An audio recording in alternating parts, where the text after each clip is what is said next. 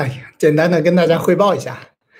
啊，这个最近跌的比较厉害，呃，我就下来做做好了各方面的准备吧。首先是如果那个比特币，比如说跌破三万，狗狗币跌破那个支撑，比如说零点一六的地方，如果跌破了，跌破了的话，有可能啊，有可能就是就是不论不论是哪一种情况，嗯，我们都要做好两两手准备嘛。之前我也犯过很多错误。啊，我自己做合约亏了有一百万个狗币吧，啊，亏了一百万，这个也也不少对我来说。那个，呃，做好两头的准备。如果是，如果是呃继续盘整，就是无非是两种可能，一种是庄家的操盘，庄家操盘的话，那有可能年底再有一波这个大牛市。有人说这个。比如说，狗狗币突破两刀，甚至这个一刀，甚至两刀，比特币突破到十万，这是一种可能性。另外一种可能性就是进入那个像一七年一样，呃，就进入一波熊市。因为我最近看了一些这个经济周期的一些一些一些知识吧，比如说现在有可能不是 inflation inflation，有可能是那个 deflationary crisis，啊，就是随着这个疫情的慢慢的这个开放，啊，有可能。跟我们大部大部分人理解的 inflation 是相反的，有可能是通缩的，甚至是滞胀的。如果是这种情况下的话，那大量的钱就会被，比如大量的币就会变成现金，然后参与到这个正常的这个经济经济周期里面，那有可能就是一波更漫长的一个熊市了。所以，嗯，所以目前来看，两种可能，一种是如果是短期的庄家控盘，那就是呃年底。再迎接一波牛市，如果跌破了啊，狗狗币或者比特币都跌破了，那有可能啊，就是漫长的一个熊市了。就像这个，呃，就像那个一七年到二零年的那一波，哎，两种两种情况都得做好准备吧，都得做好准备。因为我自己也损失了不少，呃，我的账户，哎呀，那盈亏对我来说几千万都是。都是经历过了的，所以也没啥，就是过来了就过来了，就是看下一波牛市的时候，咱们还有几个人能站在这儿互相和和对方这个聊天嘛，对吧？熊市的时候就是咱们囤币嘛。呃，我接下来有什么计划呢？我不是在想还在成都这边隔离嘛，很快我们这边啊，我在国内的这个项目很快就起来了，到时候我会跟大家讲我在这边的我在国内的项目，如果进展的顺利的话。啊，所以我自己的就是两手准备，就跟德州扑克那个打牌一样，已经损失的东西，呃，就是沉没成本嘛，呃，你自己去学就行了。因为，因为这个东西怎么讲呢？凡是发生必是恩典吧。这个东西就是你永远不可能赚到你认知之内的钱，就算你赚到了也会吐出去。那比如说我，我是坚定的信仰者，对吧？因为我我们看到的那个世界，所以我一定是。永远持有的，我是不会套现的，因为套现的这个钱我赚不到，你们懂吧？就是作为一个，就是你们要明白一个信仰者，就是说每个人他都只能他有自己的梦想，有自己的爱好，有自己的认知，那也有自己的局限性。所以我我只做我自己喜欢的事情，然后我把我的优点发挥到最长处就行了。因为我将来会有团队嘛，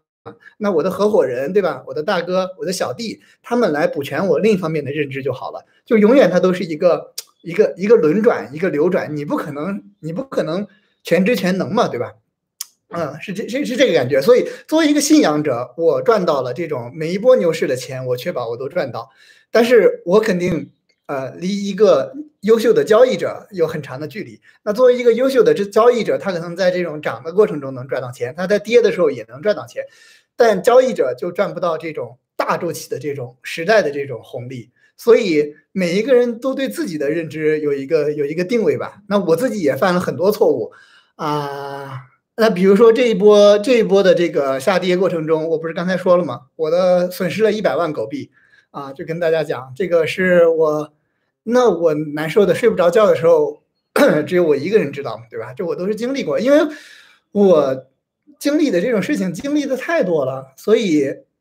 这种痛苦给我带来的成长是，是让我带来是是是有一种额外的这种这种成就感的。我记得我当时最早的时候打这个德州扑克，一开始在打那种线上的，比如说十美元、五美元就能打的那种。后来我去赌场里面玩，刚开始玩就是美国赌场，我记得是在芝加哥那边啊，不对，在印第安纳那块有一个叫那个 Horseshoe 的那个 casino，我就打那个一二，然后买入是两百、三百美元嘛，对吧？然后买入两百三百美元的时候，那有时候你比如说你一把牌就输了两三百美元，那那会儿你就很难受啊。一把牌两三百美元对我来说是很多很多钱。然后后来我把一一块两块的那个一二的那个 game beat 了，就是我的水平把那些人全部都 beat 在他们之上之后，我就开始升盲嘛，我就去玩那个两块五块的，就一个买入是五百到八百美元的。那那会儿我就记得我第一次升盲的时候，我拿到了那个拿到了一手 KK，然后三家 all in，我是 KK，结果另外两家是一个是 AA，一个是勾勾，然后我那个一个买入五百美元全部都没了，然后那我想那这个那这个怪我运气不好嘛，那我 KK 人家 AA 嘛，那没办法，然后我就立马再买一个白银又买一个白银之后，我紧跟着这个运气也不错，很快就拿到了 AA 啊，很快就拿到了 AA。然后那把刚好又是三家 all in，然后我是 AA，另外一个人是 KK，还有一还有一个人是圈圈，结果到最后发了一个什么啊九十八九十勾之类的啊，对对对，什么二八九十勾，结果圈圈那个人中了个 straight，然后我的 AA 又被 bad beat 了，然后等于我 KK 的时候被别人干掉了，然后我拿 AA 的时候被别人 bad beat 了，呃，就那个打了没几个小时吧，输了输了两个班印一千多美元，那会儿我读。博士的时候，一个月的工资就两千美元，一千八百美元。然后我一晚上打牌就输个一千二、一千三，而且是两手牌输光。呃，所以我是经历过这个过程的。那到到后来的时候，我打牌的时候，不停的受挫，然后你就会更加强调自己的，一个是你的技术水平，另外一个是你的仓位管理啊啊，反正。反正人生这个东西，它的这个它这个道道特别的多，没有这细节是是无穷无尽的，你可以去发掘。那到后来我在打牌的时候，输个什么一把牌输个一万两万，是对我来说是是很正常的，因为你不可能一直都让你赚钱呀，对吧？那这个老天爷给每一个人的牌，它其实是很公平的。我们要做的就是拿到好牌的时候认真打，拿到烂牌的时候就扔掉就好了。所以，哎呀，人生这个路。这个感触只有自己能悟到，这个很有意思。然后我会不定期的跟大家这个更新我的我的我的这个感悟。对我我前上一次不是跟大家讲那个《道德经》嘛，最近还在看《道德经》。然后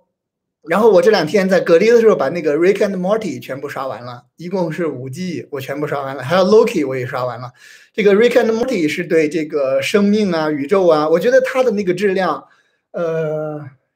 应应该是我看过的。呃，顶级的是是黑客黑客帝国这种级别的这个这个哲学深度啊，我我我强烈推荐给大家每个人都看一下，就是 Rick and Morty，因为其实他的那个编剧他那个风格跟我的这种跟我们这种风格，或者跟马斯克我们这种有反叛精神的这种时代的先驱的这种风格很像，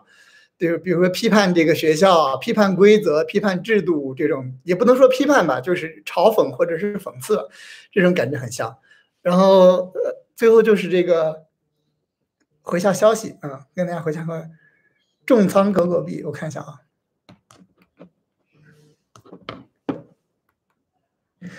呃，首先，如果你们说马斯克什么又是史币又是 baby 斗志的，说明你没有基本的英文英文水平啊，你自己去学英语就别问了，这个东西很搞笑，对我来说这个问题啊。对，如果你们老是谈这个山寨币，这个这个水平太低的问题，我是不回答的。嗯，是卖还是买？现在的操作，现在的操作是躺平，我我认为是躺平了。比如说，我接下来对我一年的要求就是，我一年最多做五次交易啊。首先，我是币本位的人，就是说我接下来的一年，这个是我跟另外一个大哥学习的啊。我我对对自己的交纪律纪律，这是我的纪律啊，因为我是不做短线的，我也。不想做日线，我也不想做短线，因为我不想把我的那个心态或者把我的那个 mindset 训练成那种短线交易的那个 mindset。这对我来说，就我不想走这条路。每一个人有适合自己的路。如果你的天赋特别适合做那种 day trading 或者是短线套利的，那有你就可以朝这个方向发展，朝那个机器交易、朝量化交易去走啊。我自己是不想走这条路的，我想走的是那种大道至简的这种路啊，你们懂的。就是每一个人都有自己的风风格，就是一定要做自己喜欢的事儿。然后我现在觉得这个阶段我是躺平的，躺平。如果它跌破，那就说明它进入漫长的熊市了，有可能进入熊市的话，那我的策略就是赚钱囤币嘛，对吧？刚好这个我就有这个囤币的机会了。如果它年底的时候又一波牛市又涨回来了，那就涨回来了呗。反正对我来说，我是无所谓的嘛，两边对我来说都无所谓。嗯，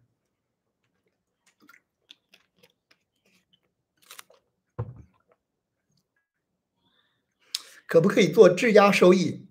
我自己啊，我自己前面做过那个，比如说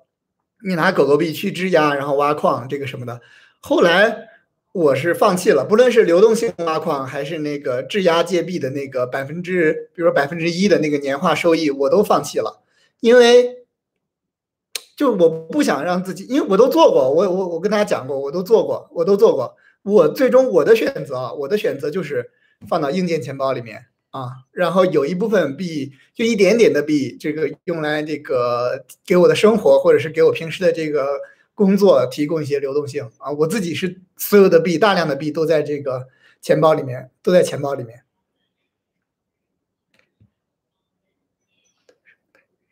DeFi DeFi 我目前呃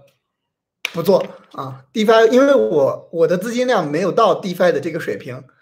啊，我觉得啊，我觉得没到这个 DeFi 的水平。等我有这个十个亿的时候，我觉得我会开始去做 DeFi 啊，我觉得现在我的钱还不够。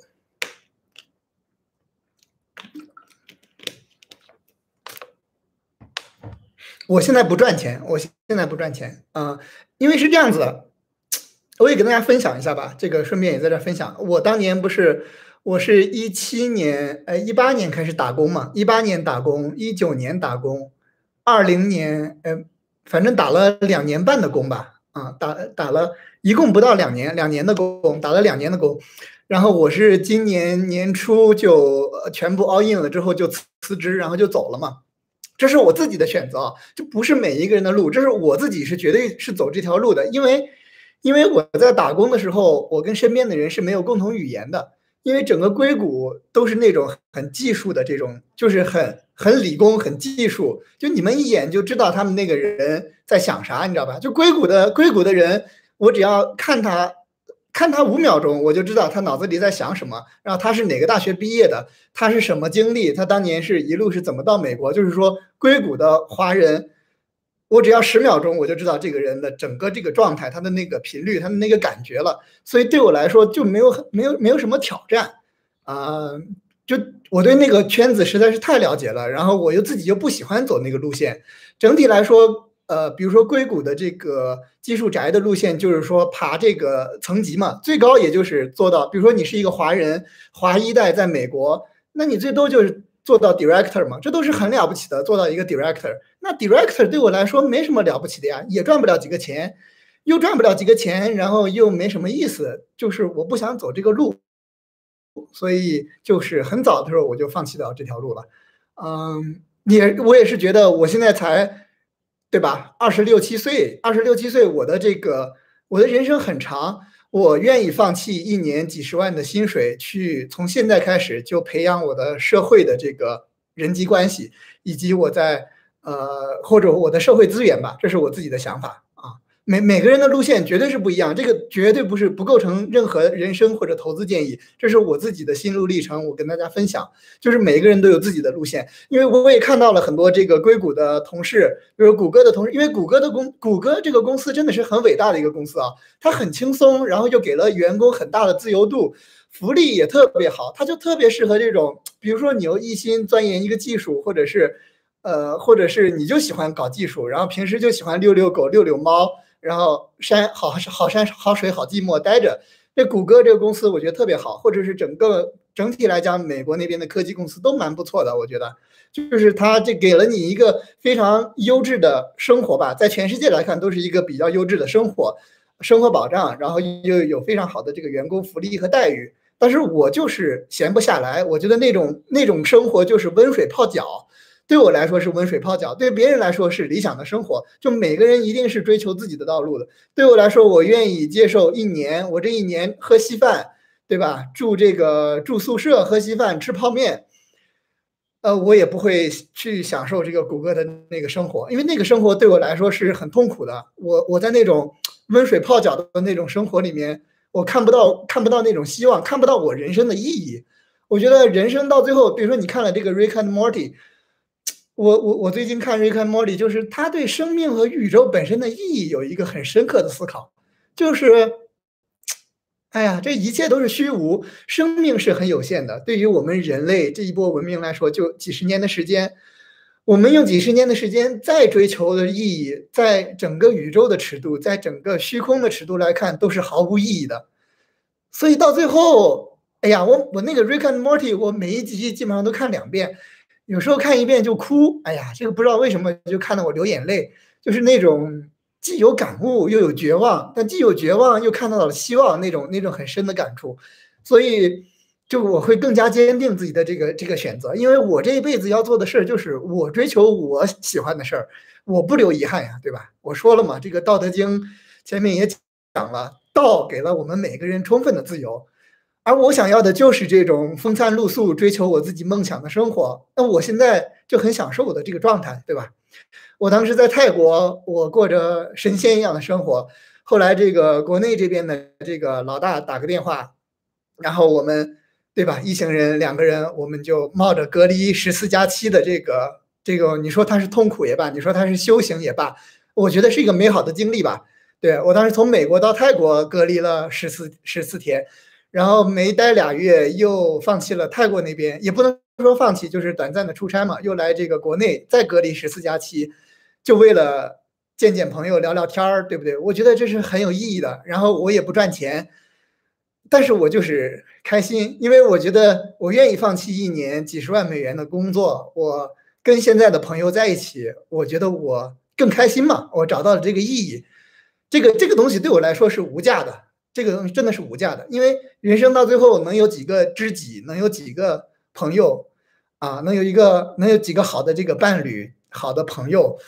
到最后就就就就是一个很好的，我对我来说是一个很美、很很很理想的一个状态了啊，所以我也不急着赚钱，因为就像我这个视频标题起的一样，然后我最近也跟我的这个合伙人也聊了很多，就是若若。反者道之动，弱者道之用嘛，对吧？呃，慢就是快啊，弱就是强，水滴石穿这个东西谁也挡不住。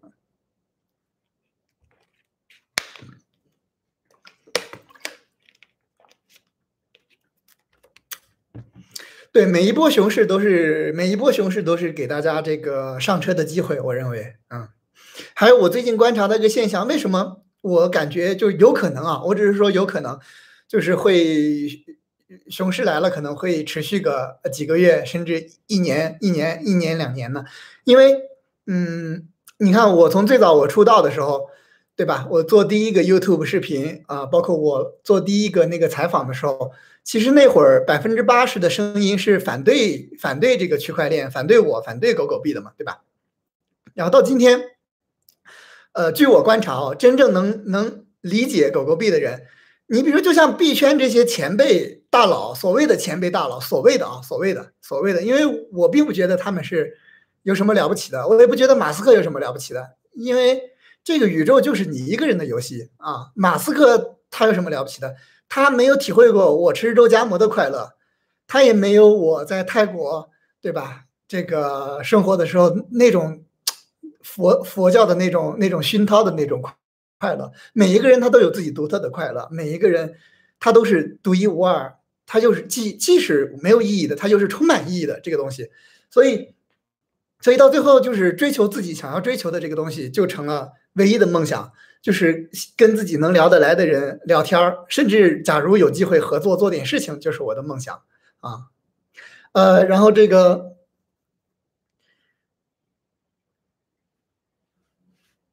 熊市来了，我是我一个币都没卖啊，我是币本位的，我是不可能卖币的，因为